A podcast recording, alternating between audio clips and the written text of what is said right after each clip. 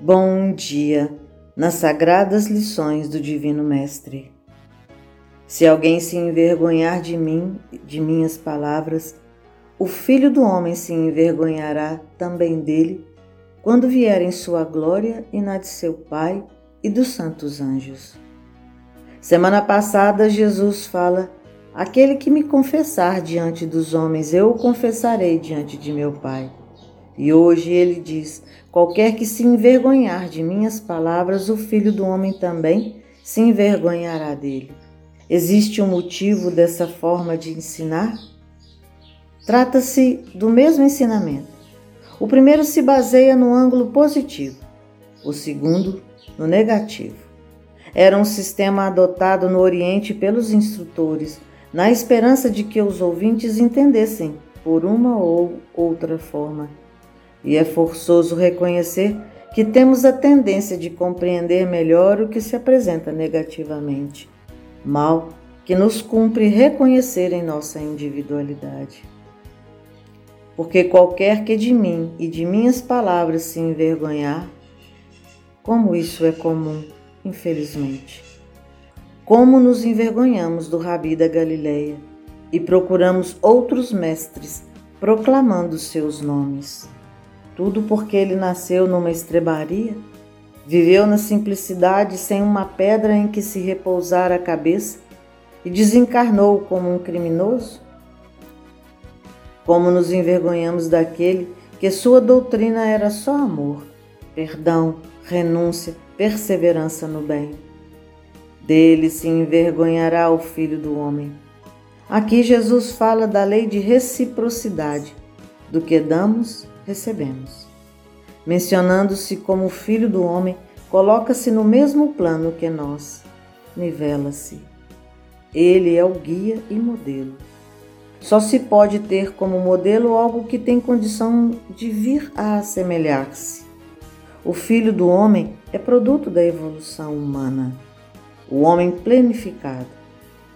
Terminado o estágio humano, já se encontra a caminho da angelitude. Jesus fala de quando vier. Sim, ele se refere à sua segunda vinda, que não será em corpo físico, mas espiritual, no íntimo, no coração de cada um, como resultado da conversão ao Evangelho, da adesão incondicional à sua doutrina, que hoje nós podemos entendê-la melhor com a ajuda do Consolador prometido, a doutrina espírita na sua glória e na do Pai e dos santos anjos.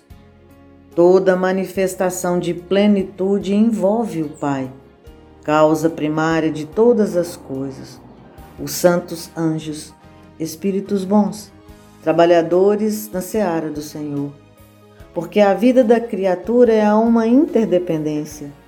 Mais cedo ou mais tarde, sentiremos que a vitória de um é a vitória de todos e do próprio Jesus, quando é resultado do seu próprio esforço e perseverança no bem.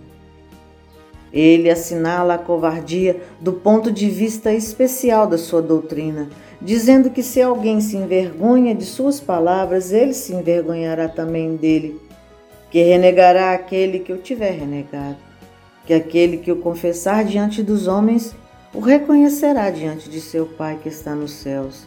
Em outros termos, Aqueles que tiverem medo de se confessarem discípulos da verdade não são dignos de serem admitidos no reino da verdade. Perderão o benefício de sua fé porque é uma fé egoísta, que guardam para si mesmos, mas que escondem com medo que se lhes cause prejuízo nesse mundo.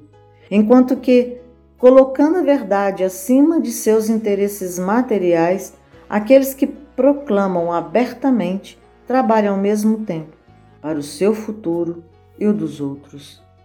Assim será com os adeptos do Espiritismo, uma vez que sua doutrina, não sendo outra senão desenvolvimento e a aplicação da do Evangelho, é a eles também que se dirigem as palavras do Cristo.